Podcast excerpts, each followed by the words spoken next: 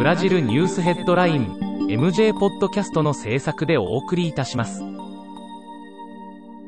ブラジルニュースヘッドラインはブラジルの法事紙日経新聞の配信記事を音声で伝えるニュース番組です。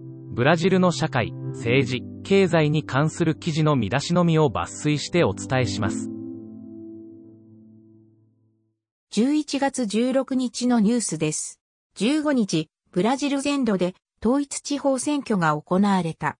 サンパウロ氏は、現職のコーバス氏とボーロス氏が29日に行われる決選投票に進み、リオ氏はパエス氏とクリベラ氏が同様に決選投票に進んだ。今回の統一地方選では、ボルソナロ大統領の推薦する市長、市議会議員候補が軒並み苦戦を強いられた。